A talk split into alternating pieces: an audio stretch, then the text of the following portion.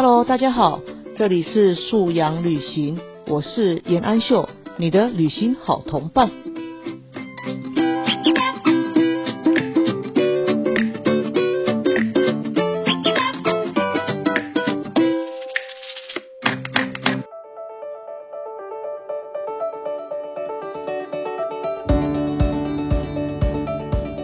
Hello，大家好啊！欢迎大家又再次来到素养旅行 Podcast。今天是第十集，我依然是你的旅行好同伴严安秀。那今天第十集，那也今天也刚好是五月一号哦，就是距离自己一月底哈家庭里的素养课书籍出版哈，那也满了三个月。那这三个月对我来说是非常新鲜特别哈，因为人生很多的经验呢。跟以及认识了许多的新朋友，都是在这三个月里面来发生的哈。那这三个月当中啊，书籍出版了，那我跟孩子的互动，或是我们家庭当中的协调啊，家庭里面的关系啊，有没有一些小小的改变呢？啊，今天有一些事情也想要来跟大家做分享。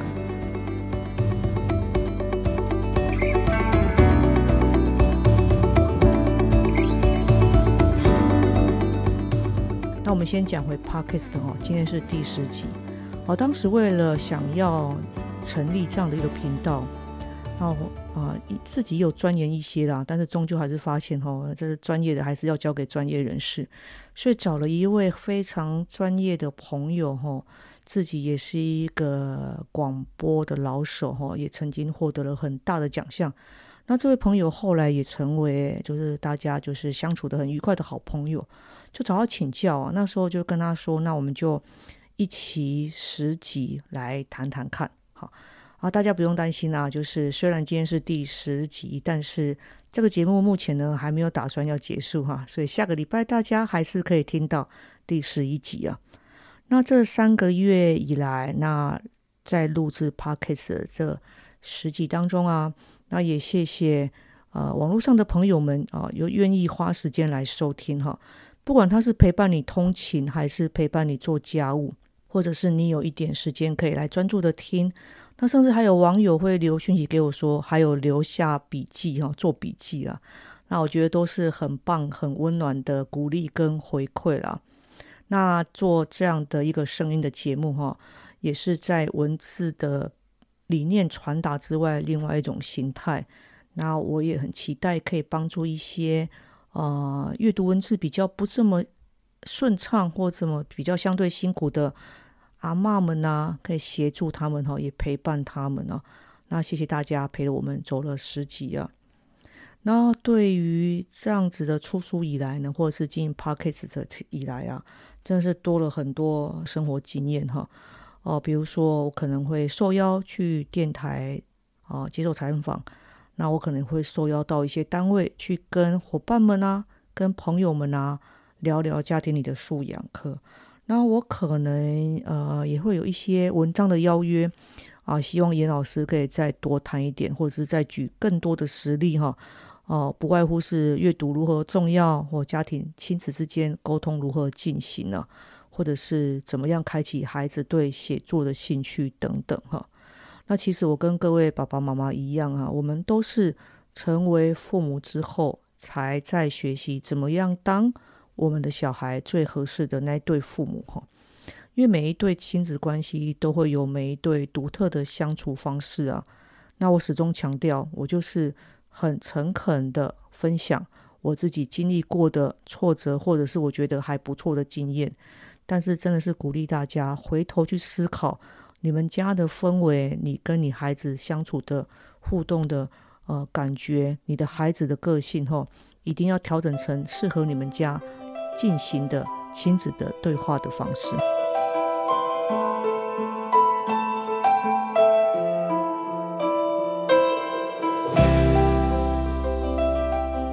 那这段时间呢，不管是 p o c k e t 或者是出书以来，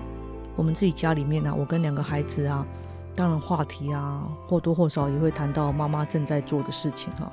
啊，就如同我们上礼拜的那一集提到，我会很喜欢跟孩子分享我现在正在忙碌什么，或我现在我的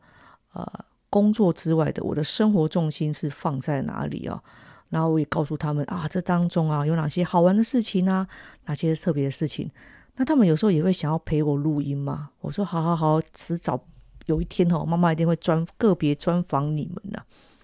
那孩子其实在旁边呢，也会跃跃欲试，想要参与妈妈的许多事情呢。那我觉得这样都很好啊，就是亲子当中，我们可以不停的去创造一个一个新的话题，吼，邀请孩子成为你的同伴。因为当孩子越来越大的时候啊，他的生活、他的同才一定会越来越丰富。到那时候，他真的很难不去跟他的朋友们在一起。所以，你相对的可以邀请孩子在你身边的时间，其实并没有太长了。那在这段时间，如果你累积了够多的互动，够多的所谓的情感的存款，那将来哪一天呢？孩子进入了所谓青春期风暴的时候啊。其实会有更多的所谓情感存款吼来滋应，来呃消耗哈这样讲，因为青青春期风暴难免会消耗一些亲子间本来很甜蜜的感觉嘛吼，那我们就前面就备好存款呢，有一面有朝一日要用的时候已经不够哈，这是第一个啊，我们会跟孩子多了许多啊关于出书、关于出版、关于妈妈演讲或关于妈妈写作。或者是关于妈妈录音哈，增加很多这一类的话题哈，那孩子会喜欢知道妈妈你在做什么哈。那第二个啊，当第一本书出了之后，我们家水果姐啊哈，曾经有一两次就甜甜的靠着我说：“哎，妈妈，我们什么时候可以一起写一本？”那这个事是要回溯到好几年前了哈，那个时候就是。妹妹就是两三岁、三四岁啊，开始会拿姐姐东西的时候，哦，姐姐其实对那时候对妹妹其实就不太有耐心，会常常会想要去纠正妹妹，然后姐姐就成为另外一个很急躁、很高压、很严肃的妈妈。那那时候我为了要让姐姐转移她对妹妹好所谓的坏表现的注意力，我就跟姐姐说：“你不要把重心放在她身上了，你来跟妈妈，我们一起来看书。”我们一起来写点东西，有朝一日啊，我们可以一起出一本书。这当时其实是在哄他的一句话，但其实孩子放在心里，以及孩子后来看到你，确实妈妈你真的写了一本书，所以他就来问你说：“妈妈，我什么时候可以跟你写一本书？”哈，那这当然啊，对我来讲哈，会是个呃温暖的提醒啊，也是个有力的鞭策哈。我们就要鞭策，或者是要提醒自己。未来是否有这样的机会啊？但是不管如何，现在总是可以跟孩子说没有关系啊，你就继续写，那你就在啊，不管在脸书还是在你自己的日记上面累积你的写作哈。那也不管是有很多人看，还是其实只有你自己看，写作是第一是写给自己开心的哈。第二，你才去设想你的读者是谁哈。但在这之前呢，妈妈会希望说。你有机会啊，你有感觉，你就去写下来哦。哦，写作是进入一个自我的世界，然后你在当中能享受到呃愉快的感觉啊。妈妈觉得比出书更重要，但是出书之前确实要很多写作的经验，呃，出版社啊才会看得上你，才会找得到你，以及啊，如果你愿意的话，你可以发表出来。你长期的有累积的发表，人家更容易知道。哦，你是个什么样的小朋友？你能够写什么样的东西？哦，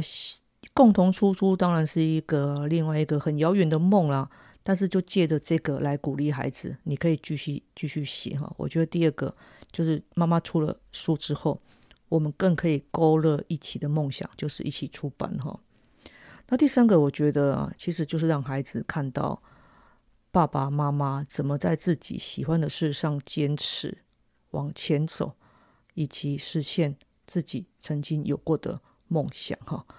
那我们都知道嘛，因为现在呃工作压力啊，或者是现在疫情非常紧绷哦，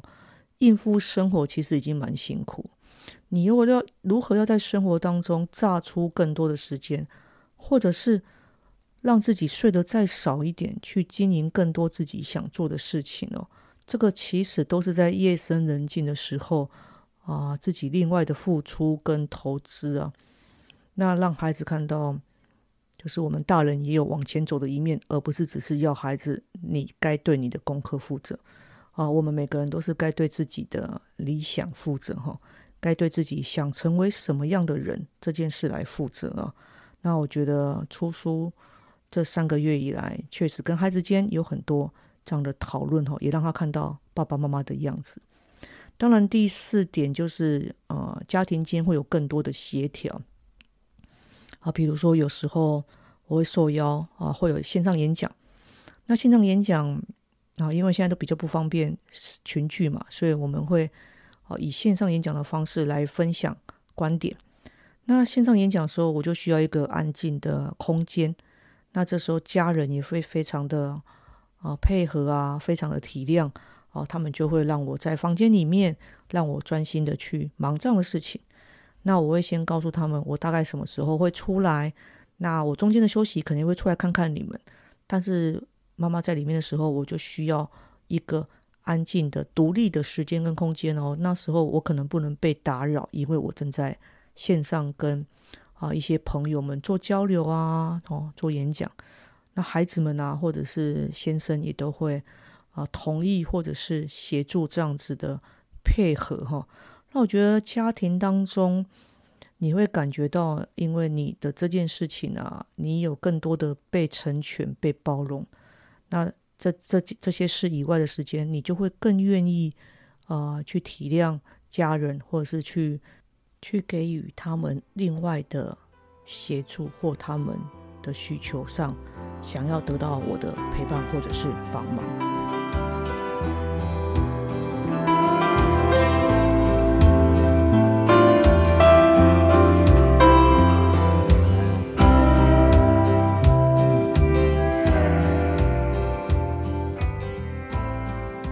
不管是 podcast 的录音，或者是因为出书之后更多写作的邀约，哦，这对创作者来说都是一种产出啊。那我们人如果一直在产出而没有输入的话，那其实很快就会干了，就会不停的发现自己在讲一样的话。所以我现在更积极的认为，哈，大量阅读是对我来讲很重要的。哦，没有收呃吸收新的知识或新的讯息啊，你真的会觉得哦，你的话语会很干啊。那我们看的书啊，也现在也不会只局限于啊，好像我就是看教养的、看亲之类的。哦，因为自己的需求，我也会看一些心理类的书，或者是因为我职业的需要，我会看一些学习类的书啊，或者是啊工作需要会看一些相关类的书。但是你。你愿意敞开心胸，让更多的输入进来哈？那不管怎么样，经过我们的内在的转化，对输出的时候，一定会有更妥切的话语可以讲。那也会觉得自己不会这么是啊，很很干涸的啊，都是重复在讲一样的东西，这样感觉上就会比较紧迫啊，比较不好。所以出书或者是做 p o c k e t 以来，我觉得对我来讲最大的。变化或者是最大的自我啊，自我要求哈，就是我需要更多的阅读，我需要更多的输入哈。那当然，阅读是一个人成长一个很棒、很快速的方式。那我也很开心，能够有很多机会、很多管道哈，可以不停的来跟很多父母或很多老师哈宣讲呃阅读的可贵、阅读的重要以及。阅读对孩子的不可或缺性哦，啊，这个部分。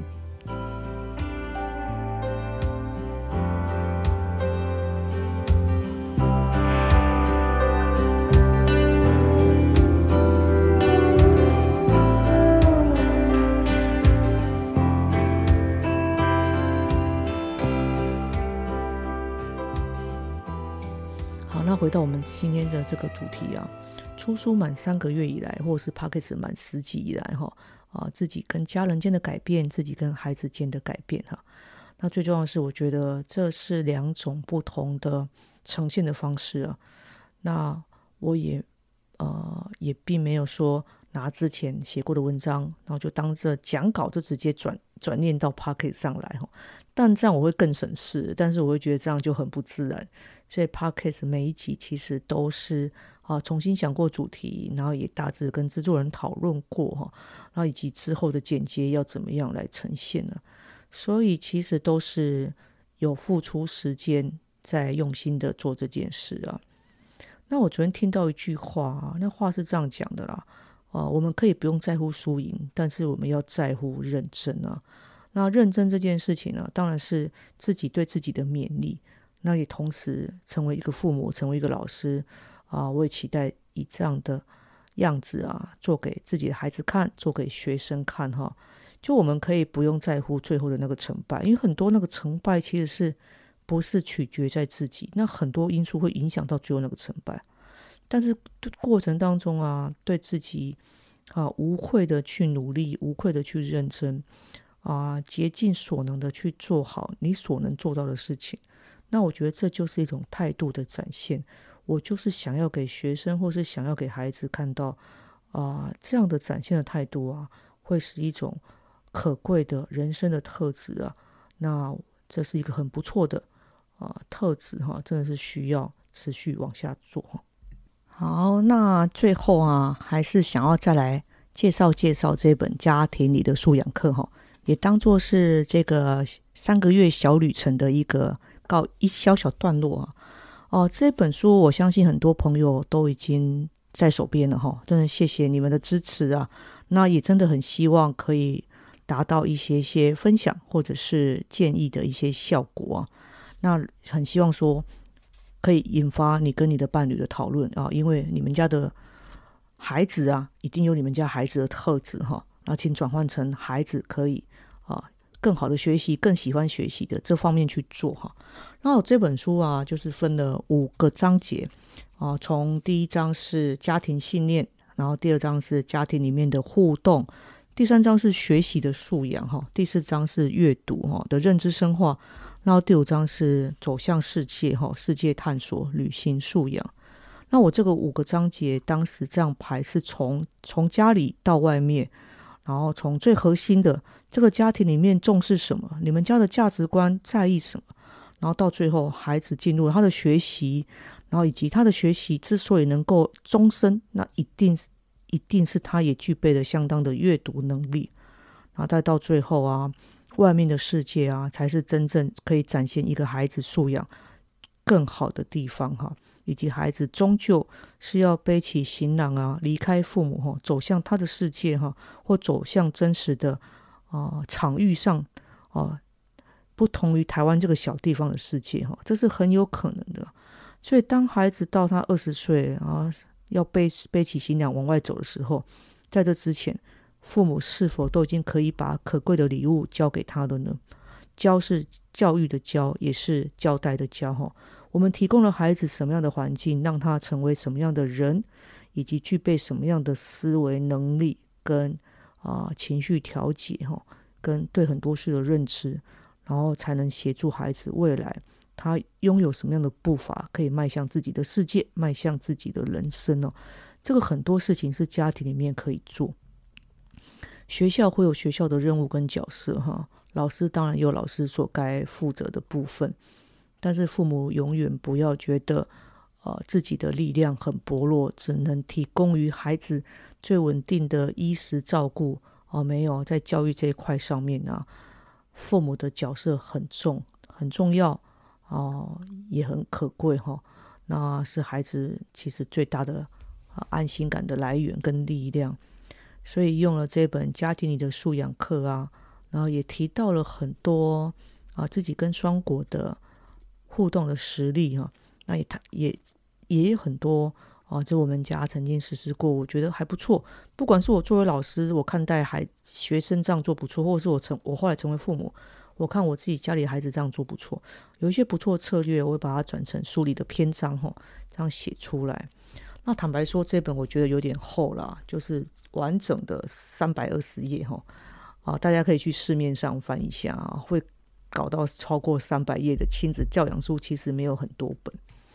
那字数上啊，十万字啊，那也就是我个人非常啊认真的啊，就是。写出了这十万字，那就希望说是能有机会可以跟线上的朋友们哈来做个分享跟交流。好，以上这些内容就是出书三个月以来，或者是 Podcast 十集以来啊自己的感受哦，跟孩子间的互动，然后我自己的小小的心得哈。那非常谢谢呃，曾经给予我各式各样机会的，不管是出版社，不管是博客来，或不管是邀请我去演讲的各单位，还有谢谢啊，留时间给我听我说话此刻的你哈，真的都非常感谢。那我们未来还会有其他的书写，未来还会有其他集的 pockets，那也都很希望能够继续与你借由书写或者是文字的方面啊，我们能够互为同伴，再行一段哈啊，因为教养之路迢迢啊，能够有伙伴一起勉励，一起打气啊，那一起相互啊，不管取暖也好啊，讨拍拍也好，吐苦水也好哈。有同伴，终究是一件非常棒的事情呢。大家好，我是可乐果妹。接下来是安秀老师的素养 Q&A 时间。好，我们今天这一集的 Q&A 呢，来谈一下很多爸爸妈妈很关心，然后也都会问类似的问题。然后总结来说，就是。用什么样的方法可以激发孩子的主动性？好，那针对这个问题，我们先来定义一下哈，爸爸妈妈，你期待的主动性是什么？好，我想说最基本的主动性就是至少他可以对他的事情有感觉，而且能负责。哎，我们这边其实要分两个层次来看哦，有感觉，然后去做，然后去做得好。然后去认负责，这其实章当中又可以拆解成很多部分的层次啊。